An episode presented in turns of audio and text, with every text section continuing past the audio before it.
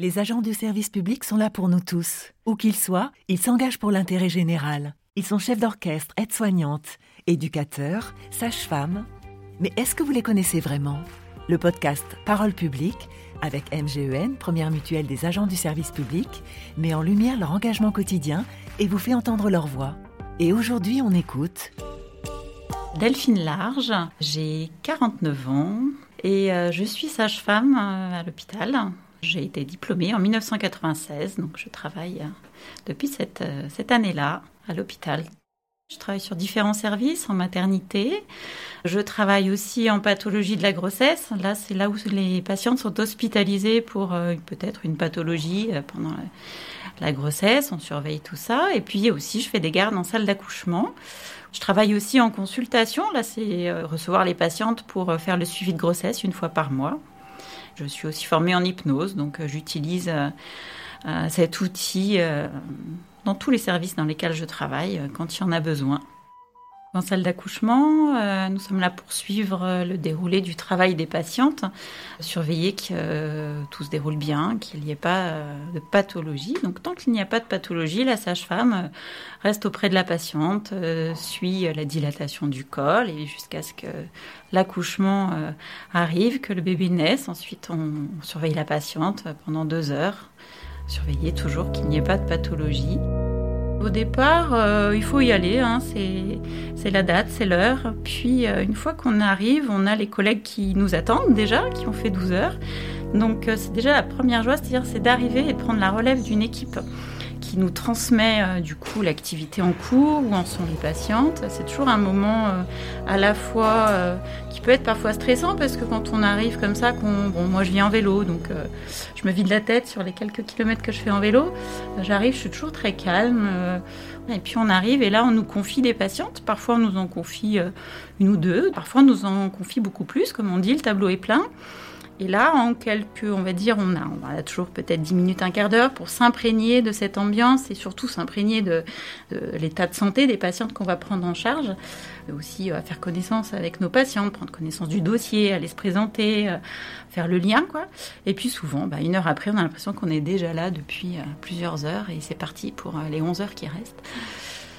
Quand on travaille à l'hôpital, c'est une présence continue un accueil continu de tout humain, quelle que soit son origine, quels que soient ses moyens, quel que soit son état de santé, la gravité de sa pathologie, s'il y a une pathologie. C'est vrai que moi, dans ma spécialité, enfin, ce qui est agréable, c'est que bien souvent, les patientes qui arrivent n'ont pas de pathologie, elles sont juste enceintes, ce n'est pas une maladie. Quand on travaille à l'hôpital, on, soigne tout le monde. Dans le métier de sage-femme, euh, au niveau physique, ce qui est difficile, c'est quand même la durée des gardes. C'est très concentré hein, quand on fait des gardes de 12 heures et qu'on enchaîne jour, jour, nuit, nuit. Et eh bien, c'est une période, hein, ça dure du coup 5 jours où on fait que ça. Après, on rentre, on mange, on dort, on revient. On aime quand même ça malgré tout, mais il faut que le corps s'adapte, il faut que les hormones s'adaptent, il faut euh, que l'appétit s'adapte, le sommeil, tout ça. Ça se gère plus ou moins selon les, personnes. Hein, euh. Je fais des activités physiques, j'ai un chien, je cours avec lui. C'est notre hôpital qui nous propose de pratiquer euh, des activités physiques. Il y a tout un panel, il y a du pilate, du yoga, euh, de la zumba. Donc moi, ce que je fais, c'est du pilate et du yoga. Et en fait, il suffit de s'inscrire. Euh, c'est pour le personnel de l'hôpital. Et on s'inscrit d'une semaine sur l'autre et on va faire des cours comme ça qui nous sont, qui sont pris en charge par l'hôpital.